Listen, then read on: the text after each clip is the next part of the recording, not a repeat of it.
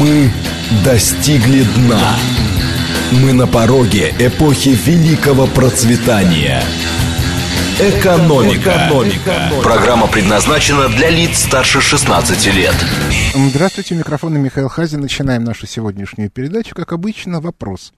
Вопрос такой, скажите, а вы считаете, что мобилизация это чисто э, для войны? Варианты. Да, это чисто военная ситуация, на фронтах не очень, нужны новые люди. Вариант 2. Нет, все более сложно, и мобилизация нужна не, не только на фронтах, и даже не столько на фронтах, сколько во внутренней жизни, в том числе экономической. Вариант первый. 8 495 134 27 35. Вариант второй. Нет. 8 495 134 27 36. И, наконец, вариант третий. Не знаю, не, не берусь. 8 495 134 27 37. Еще раз. 134 27 35. Да, мобилизация чисто военное дело. 134, 21, 36 нет, не только военные, даже скорее не военная. А 134, 21, 37 ответа не знаю, и, в общем, даже себе его особо представить не могу. А пока же могу сказать, что произошло э, то, что не могло не произойти. И даже э, в, вышедший в, в субботу обзор фонда Хазина, так и называется, а лето кончилось. Все, лето кончилось. Жизнь пошла, или, как говорится в бессмертном романе «12 стульев», э, как бы понеслась стремительным домкратом. Значит, э, что произошло? Произошли выборы в Италии. Меня не было две недели э, в России. Я несколько, большую часть времени я был в, в Иордании в командировке, а несколько дней до этого я был в, в Италии, тоже в командировке, и внимательно смотрел за тем, что там происходит. Очень интересная картинка. Она похожа, я напоминаю, что предыдущее правительство Италии, это было примерно такое же, как в Германии, такое абсолютно либеральное, а, атлантическое правительство, которое как бы двигало либеральные и русофобские принципы. Так вот, а, если смотреть на поток машин на улицах, ну, на, на магистралях, то вроде все нормально. А вот если смотреть на экономическую часть, то все очень плохо. Отметим, что абсолютно аналогическая, а, абсолютно аналогичная ситуация в Германии. Там а, за счет довольно хорошего бюджета помогали людям, и у них было ощущение, что все ничего.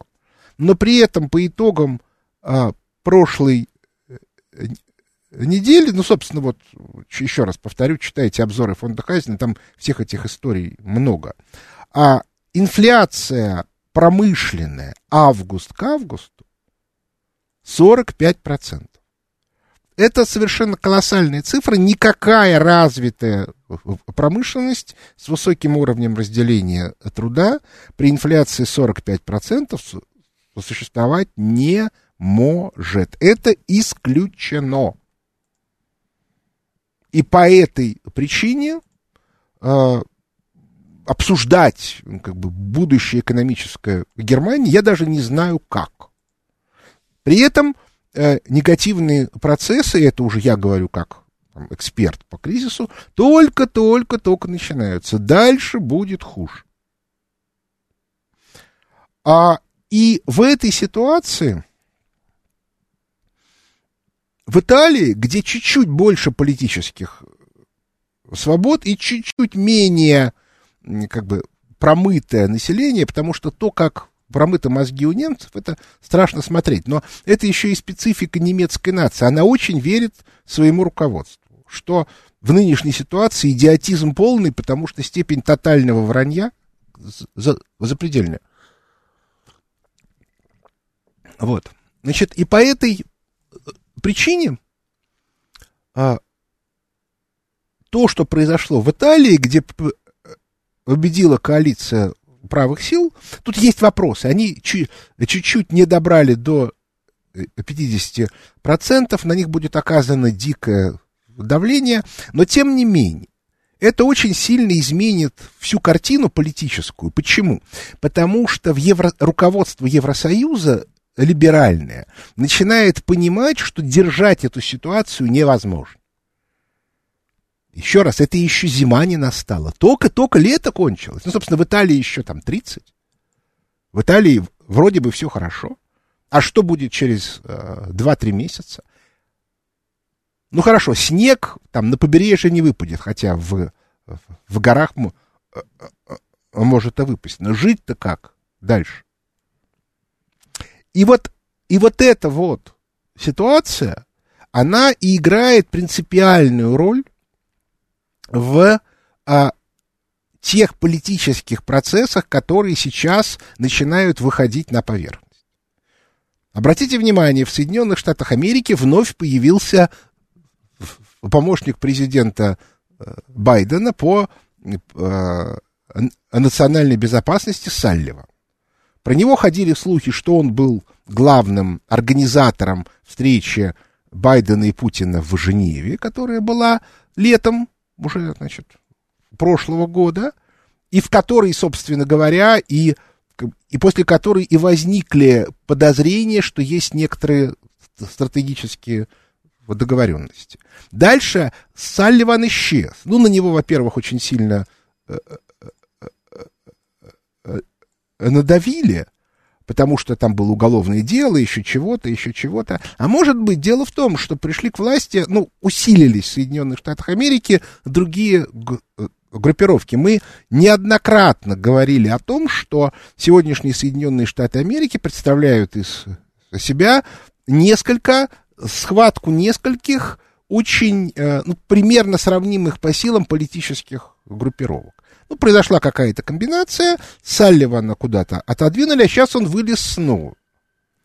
Вот, абсолютно очевидно, что та картина мира, которую пытались сделать после начала специальной военной операции, а потом, чтобы Россию ну, как бы, уже как бы ликвидировать полностью, она не получилась. Мы сейчас перейдем к э, российской ситуации, а пока я вот эту ли, линию продолжу, политическую. Более того, произошла еще одна очень важная ситуация, которая состоит в следующем.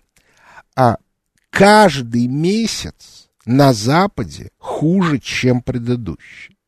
То есть ситуация ухудшается, ухудшается, ухудшается и ухудшается. Я еще раз напоминаю про обзоры фонда Хазина. А, там это все написано, причем в последние несколько недель а, обычно у меня, собственно, макроэкономическая часть больше, чем аналитическая. И когда обзоры возникли, то предполагалось, что аналитическая часть будет совсем маленькая, условно говоря, абзац в начале, абзац в конце. Сегодня аналитическая часть начинает становиться больше, чем э, макроэкономическая, поскольку надо объяснять те процессы, которые происходят. А они на самом деле достаточно нетривиальны. Частности, например, совершенно непонятна логика денежных властей Соединенных Штатов Америки. Они очень долго не мычали, не телились, не могли принять выбор, что делать, то ли продолжать поддерживать спрос, то ли а, ужесточать кредитно-денежную политику. Сегодня они вот на прошлой неделе, вот ли, лето закончилось, первый раз сказали открыто, мы будем бороться с инфляцией любой ценой.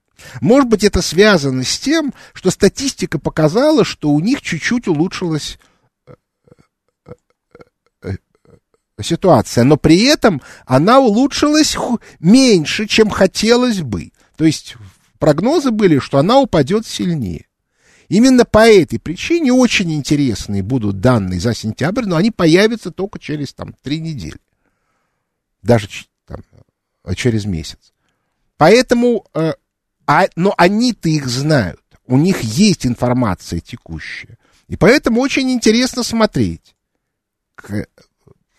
какая там складывается картина. Так вот, у них есть два инструмента то, что называется ужесточение кредитно-денежной политики. Инструмент первый – повышение ставки. На прошлой неделе они впервые не просто подняли ставку на 0,75 процента, что много, но и сказали, что до конца года еще поднимут на полтора процента. А сейчас диапазон ставки 3-3,25 процента. То есть поднять ставку на полтора процента, это значит в полтора раза. Отметим, что повышение ставки даже на четверть процента существенное увеличение долговой нагрузки, нагрузки по обслуживанию накопленного долга в связи с тем, что в США колоссальный э, запас э, этого самого долга. А меня тут спрашивают по поводу нефти, я по поводу нефти скажу два слова, поскольку это не есть моя, так сказать, главная тема, в которой я профессионал. Значит, дальше. А есть другой инструмент ужесточения кредитно-денежной политики. Это вывод денег из экономики. Это то, чем занимается наш Центробанк постоянно. А объем, совокупный объем напечатанных денег в экономику США более-менее известен. Это называется баланс Федеральной резервной системы США. Так вот, за последние недели баланс ФРС практически не меняется. Он чуть-чуть сокращается, но совсем чуть-чуть. Это значит, что пока вывода денег из экономики нет. Почему? По банальной причине, то, что выборы в ноябре. И вот по этой причине мы через полтора месяца, когда выборы закончатся, увидим, если США, нач... если Федеральный резерв США начнет резко выводить деньги из экономики, то есть продавать те ценные бумаги, которые находятся у него на балансе. То есть, ну, ну понятно, да? Когда нужно напечатать денег, то ФРС скупает ценные бумаги с рынка, и, соответственно, количество денег в экономике увеличивается вот за счет этих Э, бумаг. Когда надо уменьшить количество денег, ФРС начинает продавать эти э, э, бумаги. Разумеется, это может быть и невыгодно, эти бумаги покупать, но в данном случае никто не спрашивает, потому что банки, которыми, собственно, для которых ФРС является регулятором, может от них потребовать в жесткой форме. Так вот, они пока из двух основных инструментов используют только первый. Ставку поднимают, а деньги пока не выводят. Поэтому мы посмотрим. То есть они, что называется, не, окончательно не закрывают калитку. Мы посмотрим на ситуацию. Пока они приняли жесткое решение ставку повышать. И одновременно на неделе довольно большое количество центробанков разных стран мира начали повышать ставку. То есть это решение такое общее. Хорошее решение, плохое решение. Понимаете, у них нету хороших решений на, на сегодня. У них все решения плохие. Теперь по поводу нефти. Соединенные Штаты Америки очень активно продают нефть из своих запасов для того, чтобы поддерживать нефтяной баланс мировой. Потому что если этого не делать, то цены на нефть пойдут вверх. Потому что ОПЕК плюс ведет достаточно жесткую политику по ограничению предложения нефти. А что будет дальше, я пока не знаю, но поскольку у США запасы заканчиваются, то по этой причине либо они сломают Саудовскую Аравию, э, либо откажутся от антироссийских санкций, либо пойдут на атомную сделку с Ираном, хотя Иран быстро нарастить нефть поставляемую не может, либо цены опять пойдут вверх. Ну, что делать? Ну, никуда не денешься. Теперь мы возвращаемся к нашему голосованию. Результат у нас следующий. А, считают мы мобилизацию чисто военным обстоятельством 18%. 2% не определились, 80% считают, что это не только военные обстоятельства, и даже не столько. Вот тут я с ними не могу не согласиться. Дело в том, что колоссальная работа, которую провел Мишустин, которая была направлена на то, чтобы бюджетные деньги пошли в инвестиции, а, безусловно, дала эффект. Некоторые, его, собственно, многие наблюдают, но две вещи не получились. Первое. Это экономический рост не начался, в стране продолжается экономический спад. Второе, уровень жизни населения продолжает падать. Кстати, сейчас, может быть, а уровень жизни населения в среднем чуть-чуть меньше будет падать, потому что низкую зарплату будут заменять для тех, кого мы мобилизовали, на очень высокую. Да, мы мобилизовали не так много людей, но при средней зарплате в регионах там 40-50 тысяч, а то иногда и меньше, если вам начинают платить 200 тысяч, что там, в пять раз больше, это может для статистики вполне себе дать эффект. А дальше. А, для того, чтобы запустить вот реально экономический рост, необходимо обеспечить инвестиционный процесс. Необходимо, чтобы люди получали деньги и чтобы они их тратили, закупая российские товары. Для того, чтобы это заработало, нужно, чтобы пошли деньги, чтобы создавались рабочие места, чтобы увеличивались за... зарплаты, чтобы экономика задышала. Но этого не делается. Центробанк и Минфин этого делать не дают. Кстати, надо отдать должное тому же Мишустину. Впервые за много-много-много лет в проекте бюджета нету бюджетного правило. Центробанку не дали и Минфину выводить из экономики деньги. Я считаю, что это замечательно, и, и бюджет будет, наконец-то, дефицитный, то есть а, большое количество, будет увеличена расходная часть. Именно на инвестиции. Дай бог им э, здоровье. Проблема только в том, что этого все равно не хватает. Нужно менять кредитно-денежную политику. Нужен дешевый кредит для производителей. Уже абсолютно понятно, что пробить Минфин и Центробанк не получится. То есть они стали стеной. Экономика России расти не должна. Я понимаю, почему они стали стеной. Потому что Запад тоже стал стеной. Ну, все, ну, как бы вот в, в, война. Да, разумеется, та группировка западная, э, либеральная, которая вот так стала стеной, она начинает шататься. Мы видим Италию, мы видим проблемы в, в Германии, политически они пока не шатаются, политически пока э, шатается Италия. Но, тем не менее, процессы начались. Про Соединенные Штаты Америки мы знаем, и в этой ситуации не исключено, что через какое-то время вот эту вот ли, либеральную команду удастся свалить. Но не забудем, что либеральная команда это только сказать, верхушка айсберга, она руководит.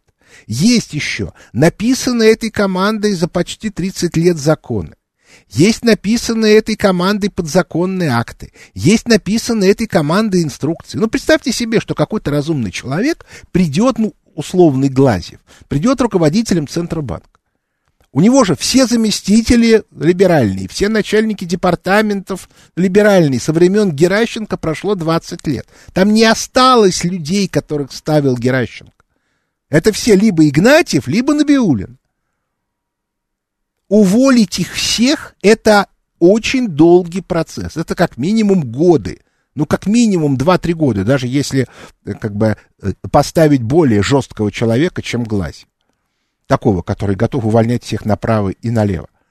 Дальше надо а, ми, менять законы, то есть направлять в Госдуму новые законы. Ну хорошо, написать законы можно сразу, но их надо направить.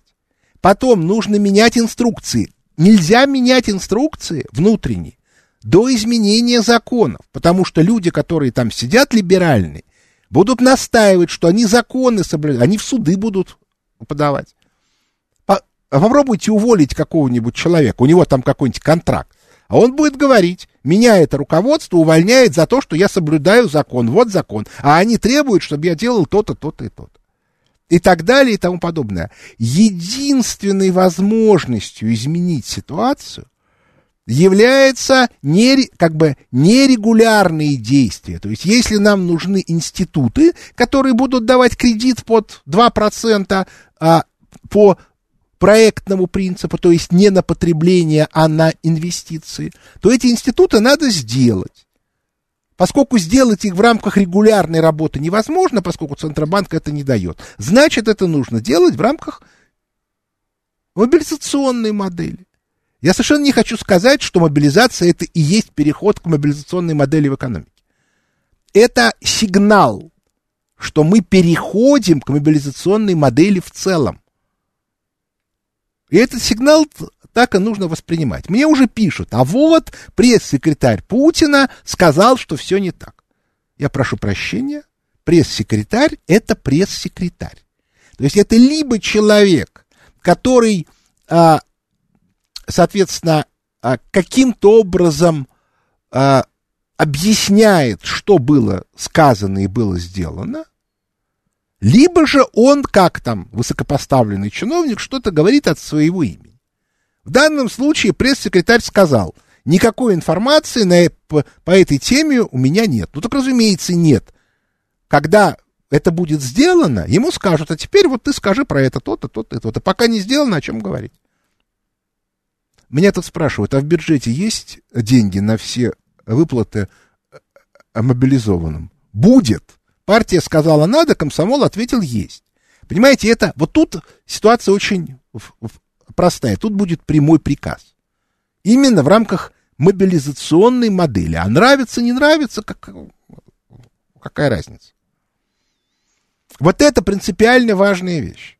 Что у нас вся регулярная работа государственного аппарата абсолютно либерализирована. Причем там очень эшелонированная система, потому что и, про, и процесс документа оборота, и все остальное устроено так, что либеральная команда, которая занимает все ключевые должности, любую работу, направленную в противоположном направлении, может заблокировать.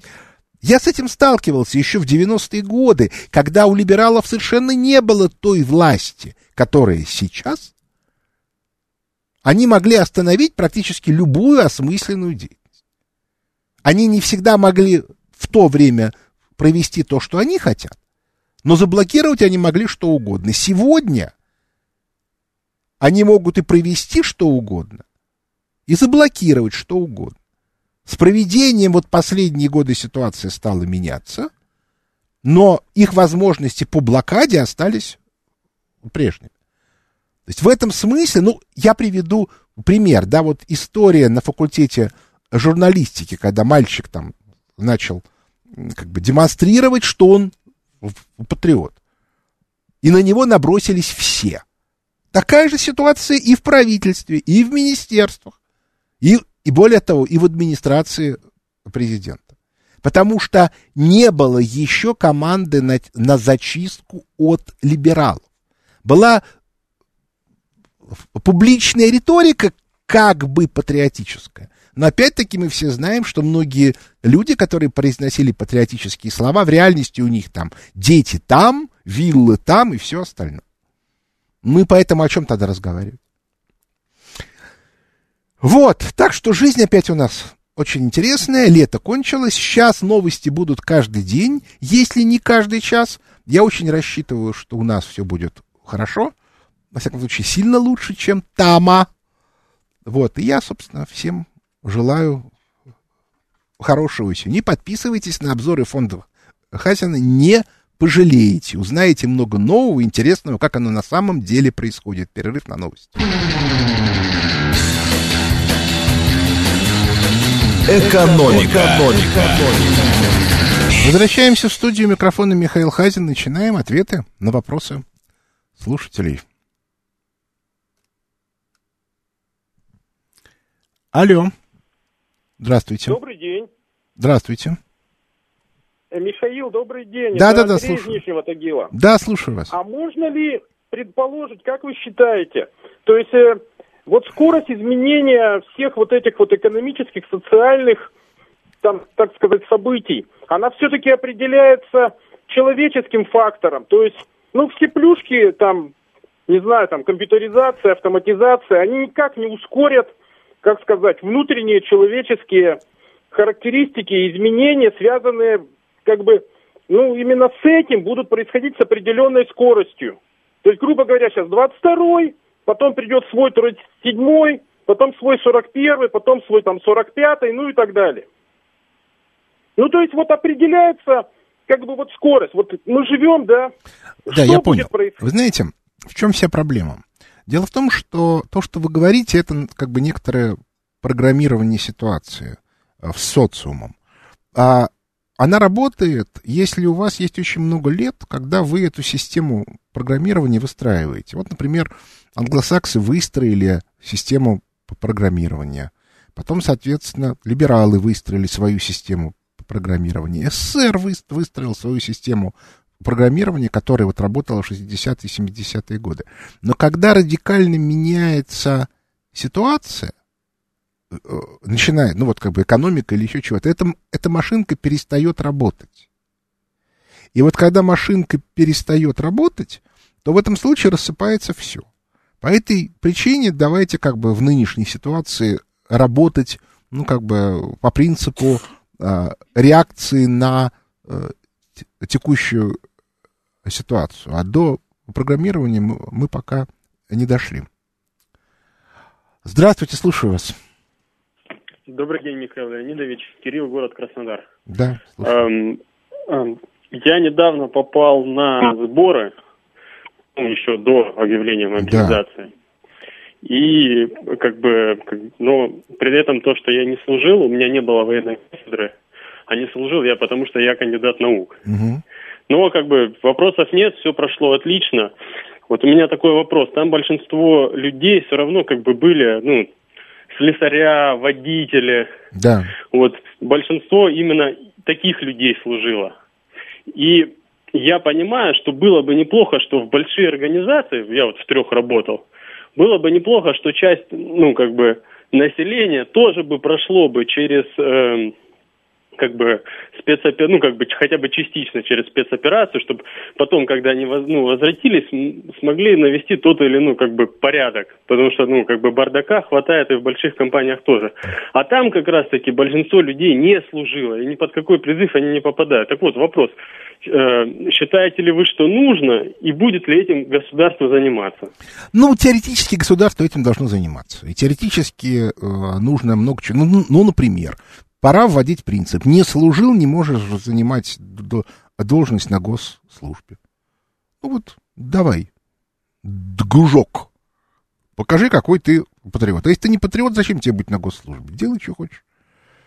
Вот. Ну и, и, и потом, вы уж меня извините, конечно, какие могут быть пользы для народа от людей, которые чуть что немедленно убегают из страны? Вон, билетов на самолеты нету, которые вылетают там в Казахстан, в Узбекистан, в Турцию. Ну, ну, ну, ну это несерьезно, да, ребята, так, как это?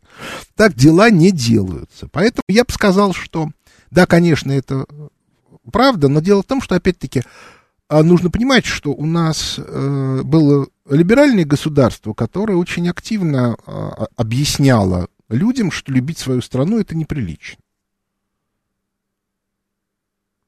Из этого и надо исходить, что они считают, что любить страну неприлично. И надо, вот эту ситуацию нужно менять. Вот так. Здравствуйте, слушаю вас. Здравствуйте, Михаил. Вот вы озвучили в предыдущей полчасовке очень глобальную задачу по перепроектированию системы государственного управления. Вот там, в частности, и глобальные изменения в законодательство надо вносить. Вот в прошлом аналогичные задачи решались? Не, ну, конечно, решались, но они решались много раз. У нас мобилизационная... Я же про это много раз рассказывал, что российская экономика с XVI века строится через э, такую вот э, вынужденную модернизацию. Были неудачные вынужденные модернизации, там э, э, Ивана Грозного, Павла Первого, Николая Второго, Столыпинская и удачные модернизации. Собственно, две больших удачных модернизации Петра Первого и Сталина.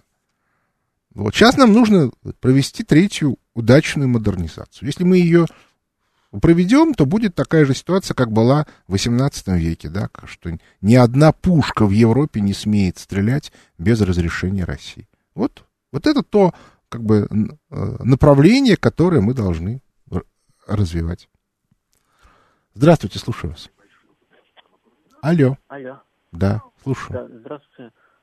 Э, Михаилу Хазину звонок. Да, да, да, я слушаю вас. А, значит, э, смотрите, вот я хотел бы два вопроса Вы откуда задать. только скажите? Как вас зовут и вы Томск, откуда? э, Да. город Томск, Сергей. Да, слушаю вас. Скажите, пожалуйста, вот смотрите, китайцев у нас получается полтора миллиарда, а во всем мире живет э, 8 миллиардов людей. Да. То есть на одного китайца приходится примерно, ну, 6, примерно Да. человек. И вот я смотрю по своей семье, сколько мы потребляем в месяц китайских товаров. То есть все, ну, мебель там в основном, все, все, все сделано, э, ну, в России в основном, бетон там, если кто-то покупает недвижимость или что-то фонари там на улице, асфальт, это все произведено в России. А китайского крайне мало. Мгм. Но у китайцев э, зарплата 90 тысяч примерно сейчас на русские деньги. И то есть вот наша семья, например, ну, долларов 10, может быть, тратит э, э, э, из трех человек, да, то есть Мгм. э, каждого китайца 90 тысяч должны приносить 6 человек в мире, э, Мгм. прокормить одного китайца. У нас трое. И мы, ну, потребляем э, где-то, ну, может, Вопрос там, задавайте. долларов, ну. Да, и получается, на что живут китайцы? Потому что, э, ну, как бы, Да, э, я понял. вот Значит, объясняю вам. Значит, дело в том, что в любой стране подавляющая часть внутреннего рынка – это самообеспечение. А Китай а, прежде всего пытается развивать внутренний рынок. Да, разумеется, быстрое развитие Китая шло через мультипликацию а, внешних рынков. Но сегодня внешние рынки для Китая становятся все более и более затруднительными. По этой причине Китай живет за счет внутренних рынков. И есть только две страны в мире, которые могут жить за счет внутренних рынков. Потому что сегодня для того, чтобы сделать самодостаточную, но современную экономику, нужно как минимум 500 миллионов потребителей. Это Индия и Китай. Все остальные себе такого по- позволить не могут. Вот, собственно, и, и вся картинка. Тут все очень э, просто. Вот, без э, как бы, э, проблем. Здравствуйте, слушаю вас. Александр Москва. Скажите, пожалуйста, вы неоднократно, я слышал, упоминали о том, что нельзя заменить вот эту самую тусовку, которая управляет либеральной, потому что если верхнего убрать, то внизу все равно сидят те же ставники. А нельзя так ли поступить, как сделал генерал Деголь? Он подготовил молодую смену и одновременно во всех... Я понял. самых- А почему вы именно Деголли упоминаете? Это ситуацию, которую делали многие. У нас ее впервые... То есть, э, как бы, то, что сразу лезет, сделал Иван Грозный со своими опричниками.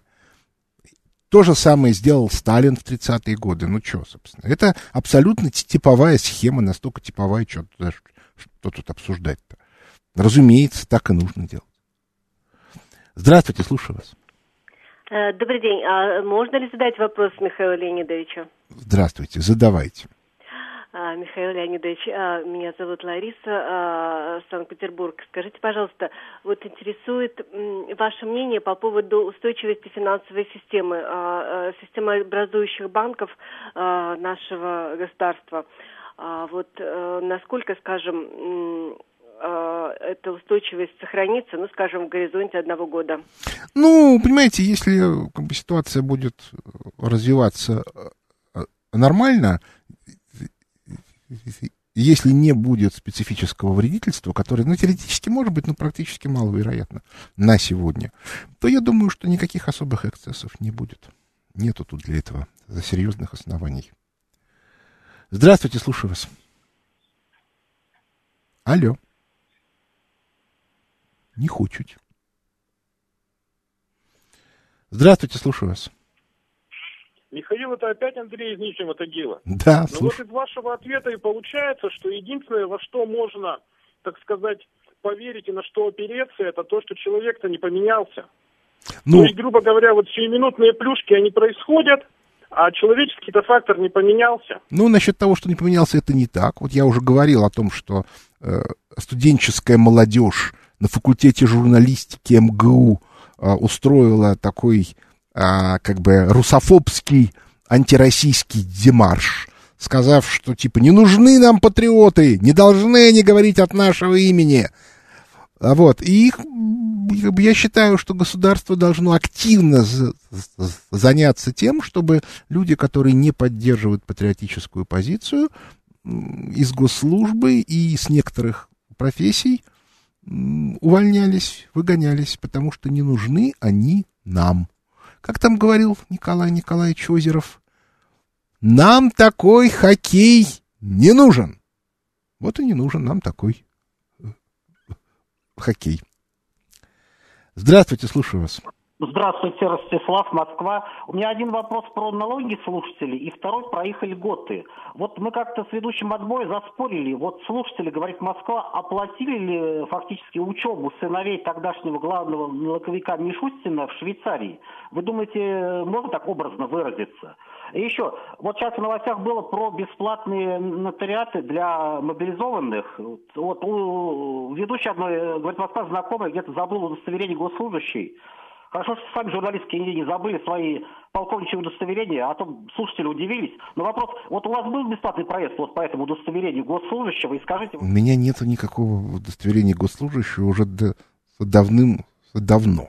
Когда я работал и в Министерстве экономики, и в администрации президента, наши удостоверения никаких э, льгот финансовых не давали.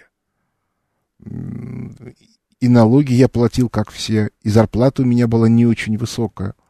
То есть в администрации президента с учетом всех надбавок по тому курсу я получал где-то примерно 6 тысяч рублей в месяц. Это по тем временам было ровно тысяча долларов. И все. Так что в этом смысле я как это ничего не получал. Здравствуйте, слушаю вас. Василий из э, СПБ. Э, вы знаете, э, часто слышишь о том, что наши прежние друзья по типу Китая или Казахстана перестали там поддерживать карты МИР, очень убедительно звучат из чужих либеральных уст, вот, мол, э, нас предают. Как на что смотреть, на какие реальные действия, что у нас, правда, есть поддержка в мире? Спасибо. Ну, э, вы знаете, э, как вы понимаете, поскольку финансовая система у нас долларовая в мире – и в Казахстане она тоже долларовая, и в Турции она долларовая, то по этой причине, когда э, регулятор долларовый начинает говорить, каждый, кто использует карту МИР, мы его от доллара отключим, все начинают бояться. А, да, разумеется, пройдет время, и эту долларовую систему мы обрушим, и я даже подозреваю, что кое-кого придется наказать за такие штуки, но пока с этим бороться крайне сложно. Вот, ну, я знаю турок, поэтому они как-нибудь обойдут это. А казахи, ну что же, они ведут себя в этом смысле очень нехорошо, и, безусловно, за это придется платить. Так что тут, что тут говорить, абсолютно понятно. Здравствуйте, слушаю вас. Здравствуйте. А на эфир э, к Михаилу Хазину можно вопрос задать? Задавайте, я вас слушаю. А, здравствуйте, это Анна, э, Самарская область. А, а вероятно ли такой сценарий, что после завершения спецоперации Россия станет с каким-то новым названием, ну, Великороссия или еще как-то? И что в этом случае будет с российским рублем? С российским рублем ничего не будет. А он, как бы, может быть, станет главной валютой э, евразийской зоны, но тут это все, это все зависит от того, как будет устроена финансовая система евразийской зоны. Пока ответа на этот вопрос нет, пока даже нету людей, которые бы этот вопрос поднимали на официальном уровне. А вот что касается названия, я думаю, что название России останется. Куда же оно как бы есть, главное. Да? Великороссы — это название Э, ну, как бы такой национальной группы. Я, я даже не могу сказать, что нация. Выделение э, великороссов произошло где-то в 17-18 веке, то есть достаточно э, поздно, То есть до этого а, то, что назывались а, как бы белоруссы, малороссы и великороссы, было, было уж точно одним народом. Потом произошли некоторые изменений. Сейчас с этим нужно что-то делать. То есть либо надо э, как бы создавать единую Россию, в которой живут как бы такие вот разные отдельные э, группы единого э, народа, либо надо еще что-то делать. Но при этом надо понимать, что, например, на территории Украины довольно много сил, которые пытаются любой ценой заставить малороссов забыть, что они малороссы, а что они какие-то там великоукры. А, вот, вот с великоукрами надо бороться, тем более, что у них на самом деле а, реального а, объяснения, да, что из себя представляет их нация, нету. То есть это не нация, это то, что по терминологии Гумилева совершенно типичная нежизнеспособная химера. Здравствуйте, слушаю вас.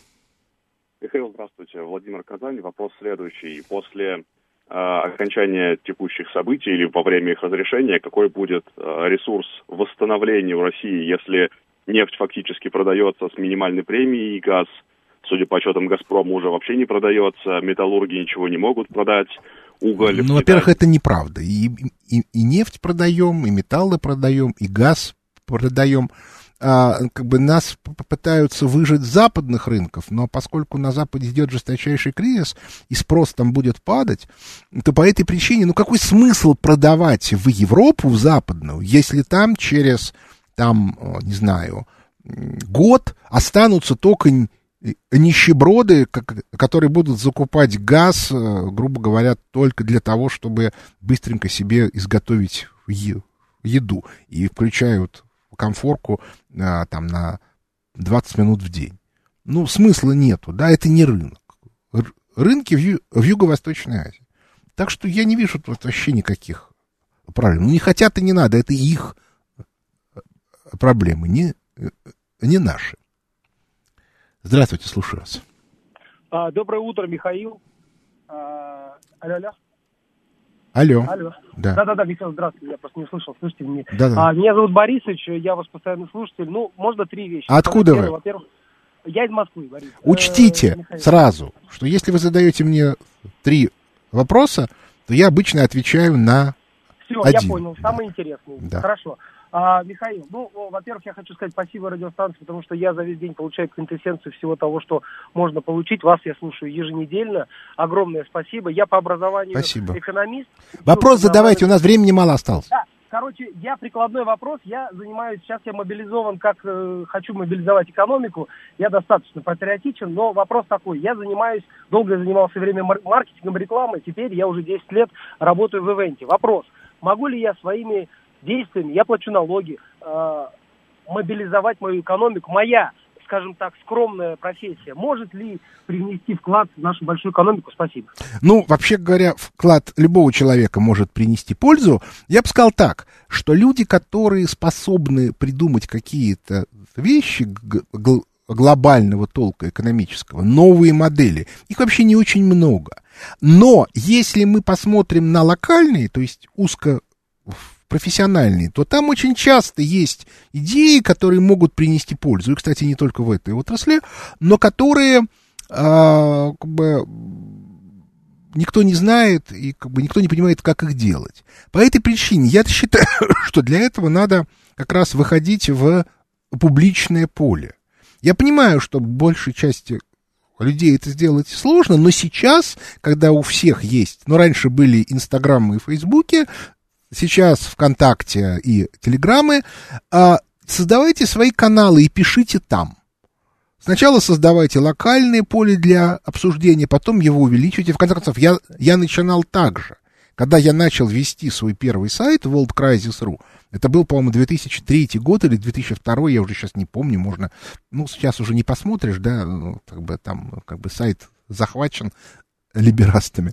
А, так вот, а, у меня тоже было там сначала 20 человек, потом 200 человек, потом они все росли, росли, росли, росли. Причем я вначале, когда начинал, я искал э, чужие площадки, где можно было бы поговорить. Потом я понял, что надо создавать свою. И дальше все это так развивалось, развивалось, развивалось. Потом возник сайт Хазин.ру, потом возник там телеграм-канал. Ну, в ВКонтакте, Одноклассники и, и, и Live Journal, они используются мною как вспомогательный инструмент. Вот. Ну вот, собственно, и все. Поэтому, как бы, ну, выходите в, в публичное поле и предлагайте свои идеи. Могу вас уверить, что эффект будет, безусловно. Здравствуйте, слушаю вас. Алло. Алло. Да, слушаю вас. А, добрый день, Михаил. Я слушаю, говорите. А, вопрос задать можно вам? Ну, конечно, конечно. Как вас зовут, откуда? Меня зовут из города Воронежа. Да. Родился, как говорится, в другой стране, но без разницы. Да.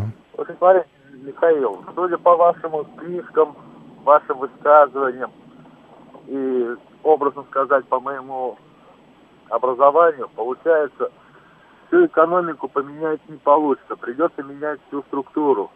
И политическую тоже. Согласны? Конечно. Потому что, смотрите... Задавайте вопрос. У нас осталось две минуты. Хорошо. Первое. Вопрос. Э, вы, а, ну вы уже ответили, согласны, что э, придется создавать своеобразную революцию. И второй вопрос.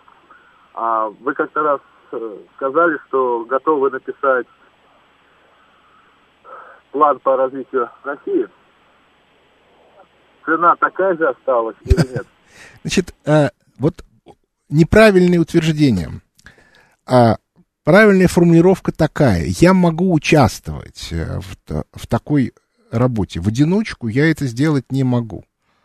А, значит, если эту работу делать всерьез, у нее имеется некоторая себестоимость. То есть туда нужно привлекать людей, нужно отвлекаться от всего остального. Ну, то есть, если там я и еще некоторая группа людей, которые будут это делать, будет этим заниматься, ничем другим она в течение, там, ну, по крайней мере, там, полугода заниматься не будет. Поэтому эта работа, у нее есть некоторая себестоимость. Ну и потом еще желательно понимать, а для кого она пишется. Поэтому пока нет заказчика такого государственного, это тоже особого смысла не имеет. Но если такие люди появятся, как как бы спонсоры, так и заказчики, то да, безусловно, эту работу можно сделать. Займет она, ну, где-то месяцев 8-9, как говорил один мой знакомый, никакое хорошее дело меньше, чем за 9 месяцев не получится. Ну и дальше, соответственно, надо смотреть. Дальше я напоминаю, читайте обзоры фонда Хазина – поскольку всю экономику я вам объяснить здесь не могу. Опять же, графики рисовать не могу тоже. Ну, а на этом наше время подошло к концу. У микрофона был Михаил Хазин. Благодарю за внимание. До свидания.